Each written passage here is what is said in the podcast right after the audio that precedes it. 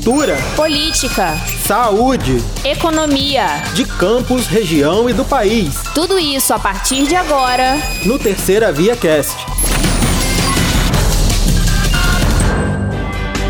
Olá, eu sou o Thiago Gomes. E eu, a Gabriela Lessa. Você está ouvindo o Terceira Via Cast, com o resumo das principais notícias do site do jornal Terceira Via que aconteceram nesta segunda-feira, dia 18 de abril de 2022.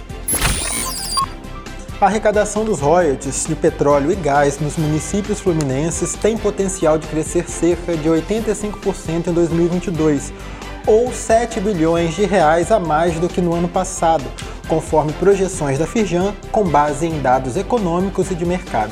Em 2021, Macaé foi a segunda cidade do estado que mais recebeu royalties, cerca de 960 milhões de reais, e Campos a quinta, com 460 milhões de reais. Em ambos os casos, houve um aumento de 62% quando comparado com 2020. Segundo o estudo da Firjan, que já considerou os recentes aumentos do barril e as variações de câmbio ao longo do mês, os municípios receberam mais de 8 bilhões de reais no ano passado e a estimativa para 2022 é de mais de 15 bilhões de reais. O Estado também poderá ter um acréscimo na arrecadação de royalties na mesma ordem de grandeza, ou seja, mais de 14 bilhões neste ano contra 8 bilhões em royalties em 2021. Números que já partem de um patamar elevado. No ano passado, o Norte Fluminense arrecadou 63% a mais do que em 2020 que foi de 1,9 bilhão, o que demonstra a manutenção da relevância da região após mais de 40 anos de produção. No caso de Macaé, os bons números se devem não apenas por ser um município confrontante a 14 campos produtores da Bacia de Campos, como também por sediar a infraestrutura de apoio à produção. Desde o início da gestão Vladimir Garotinho, o Palácio da Cultura não funciona plenamente. Alguns eventos acontecem esporadicamente, como o Café Literário desta segunda, primeiro do ano de 2022 no local. Nos últimos oito anos, o equipamento da Prefeitura de Campos dos Goitacazes gera expectativas e críticas entre a população e a classe artística. Em 2014, o prédio foi fechado para reformas na gestão de Rosinha Garotinho. Deveria ter sido reaberto um ano depois, mas só no fim de 2020, gestão de Rafael Diniz, a obra foi dada como concluída. Entretanto, o auditório não foi incluído no processo de finalização da reforma. Em nota, a Fundação Cultural Jornalista Oswaldo Lima respondeu que está ocupando espaço provisoriamente com ações que não dependem da totalidade do sistema do equipamento em funcionamento. O órgão não deu previsão para retomada ou conclusão das obras no local. A Polícia Rodoviária Federal divulgou o balanço da Operação Semana Santa entre os dias 14 e 17 de abril nas rodovias BR-101 e BR-356. Nesse período foi registrado um acidente grave que resultou em uma morte.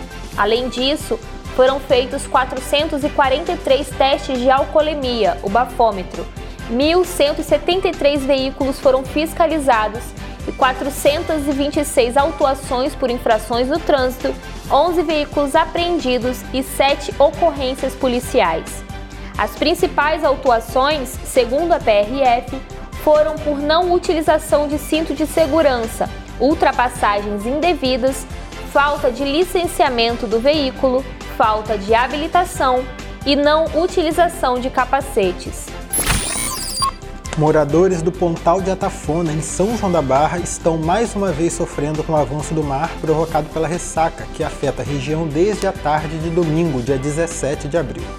Nas ruas afetadas, grande parte dos moradores já está sendo atendida com aluguel social e com cartão alimentação pela Prefeitura de São João da Barra, desde dezembro de 2021, quando o mar também avançou no local.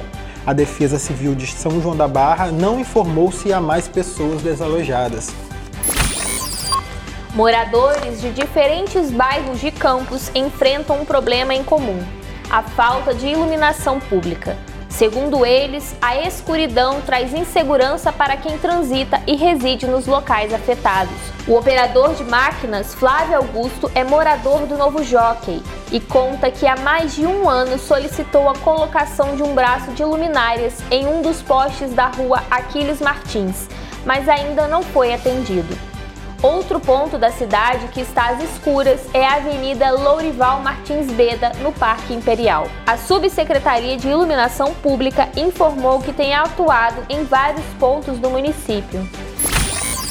Liz, uma adolescente risonha e criativa de 14 anos, conforme descrição da mãe, que tinha uma vida como qualquer outra jovem de sua idade, até que, há pouco mais de uma semana, um desmaio foi motivo de uma ida ao médico.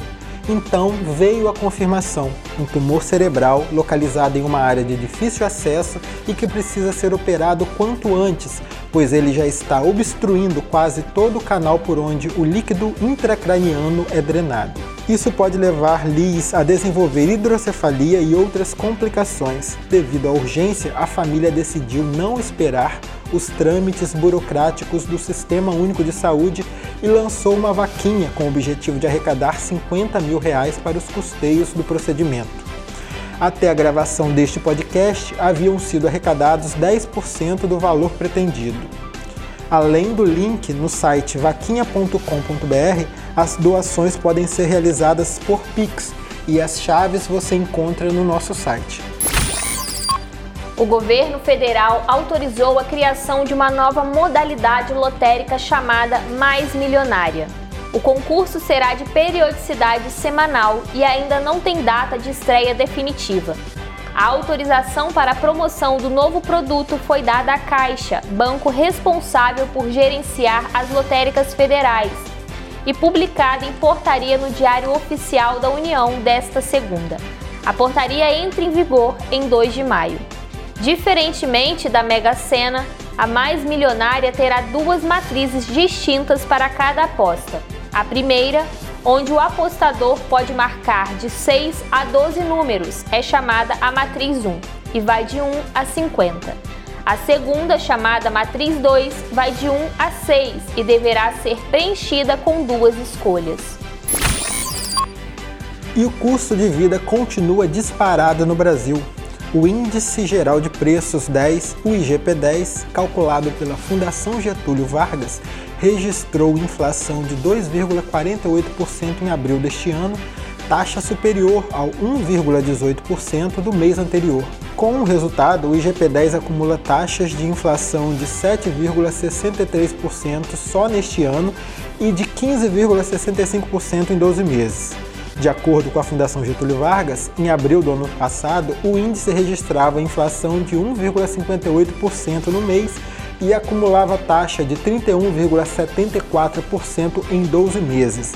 A alta da taxa de março para abril foi puxada pelos três subíndices que compõem o IGP-10.